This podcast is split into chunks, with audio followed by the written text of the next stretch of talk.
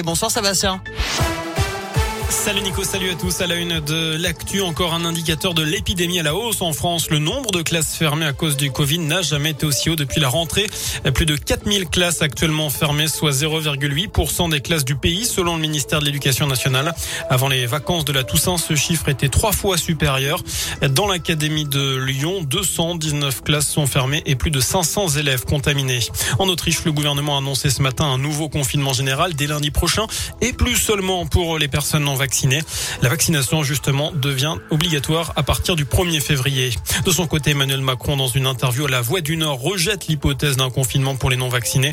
Interrogé sur l'éventuelle généralisation de la troisième dose, le chef de l'État a dit attendre l'avis des autorités sanitaires. Je vous parlais à l'instant de l'école, j'en ai compliqué à Bourg, mouvement de grève national des agents qui réclament des meilleures conditions de travail et un mouvement très suivi à Bourg. Conséquence, il n'y a pas eu de garderie ce matin et il n'y en aura pas non plus ce soir dans beaucoup d'écoles.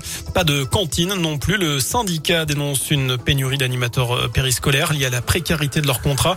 Il réclame aussi l'embauche de gardiens des écoles et d'agents spécialisés en maternelle comme en élémentaire. Plus d'infos euh, et les écoles concernées d'ailleurs, hein, c'est se retrouver sur radioscoop.com. L'actu également, c'est la vague de froid annoncée pour la prochaine semaine avec des températures négatives au réveil, de la neige en pleine en milieu et fin de semaine prochaine. Alors est-ce que vous redoutez ce froid prévu? C'est la question du jour sur radioscoop.com. Vous avez jusqu'à 19h pour répondre sur notre site internet. À retenir aussi cette annonce de la conférence des évêques de France, la création d'une commission de reconnaissance et de réparation dans le dossier sensible des violences sexuelles au sein de l'Église catholique de France. Cette instance aura pour mission première de reconnaître la parole de la victime et selon son souhait de faire entre la victime et la congrégation concernée. Un bad buzz autour de Colanta. La production a signalé à la justice des menaces de mort visant des candidats sur les réseaux sociaux.